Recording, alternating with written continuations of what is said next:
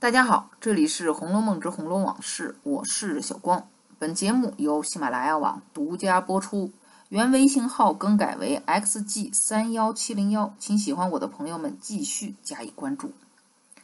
题目中的这句话的出处来源于贾政在听闻忠顺王府来人索要奇观所引起的。之后，贾环对金钏之死是添油加醋、搬弄是非，这些一综合，更是惹得贾政是勃然大怒，一顶大帽子就扣在了宝玉的头上。在外流荡幽灵，表赠私物，在家荒疏学业，引辱母婢，并亲自动手将这儿子是一顿暴打。众门客见了，打得不祥了。忙上前夺劝，贾政哪里肯听，说道：“你们问问他干的勾当，可饶不可饶？素日皆是你们这些人把他酿坏了，到这步田地还来解劝，明日酿到他弑君杀父，你们才不劝不成？那么宝玉真的会如此吗？那只能说贾政太不了解他自己这儿子了。”宝玉虽说与封建社会的大众观念上有一些格格不入，比如不喜欢经济仕途、不爱八股文章等等，但对于礼法传统这父父子子、君君臣臣，那还是很重视的，很尊重，从来不敢有所违抗。二十八回，他曾经对林黛玉表白说：“除了老太太、老爷太太这三个人，第四个就是妹妹了。要有第五个人，我也说个是。”五十二回，宝玉要出门的时候，吩咐身边的人说：“咱们打这角门走吧，省得到了老爷的书房门口又下来。”他当时是骑着马。周瑞侧身笑道：“说老爷不在家，书房天天锁着呢，也可以不用下来。”宝玉笑道：“虽锁着，也要下来的。”五十六回，贾母曾对。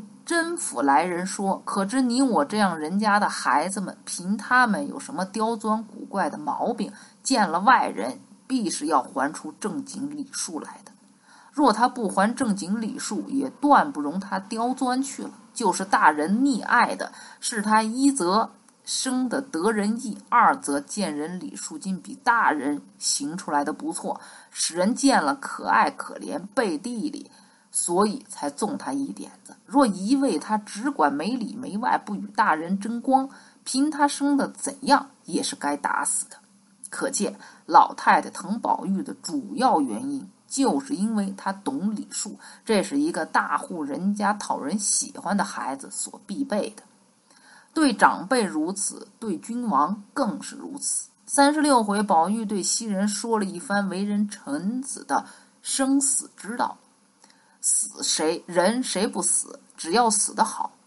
那些个须眉浊物，只知道文死谏，武死战。这二死是大丈夫，死名死节，竟何如不死的好？必定有昏君，他方见。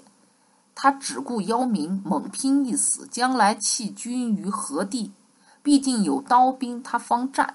猛拼一死，他只顾图汗马之名，将来弃国于何地？所以这皆非正死。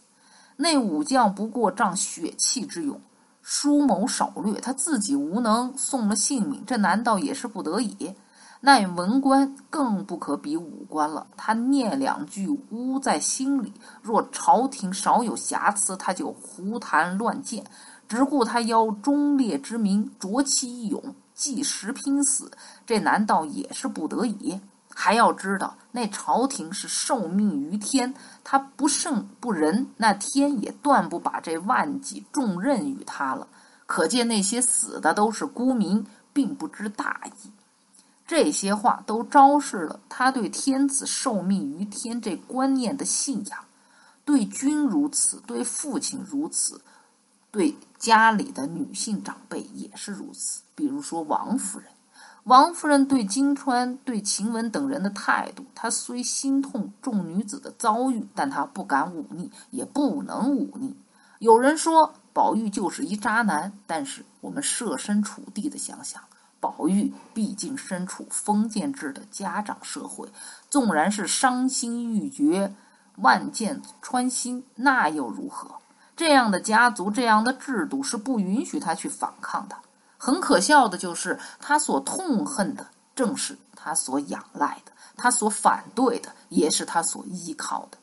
他无法摆脱这个封建社会的圈子，也无法摆脱他自己的家庭，更不可能去犯上，因为一旦出现大逆不道，那么他真的就成了众人眼中的孽根祸胎了。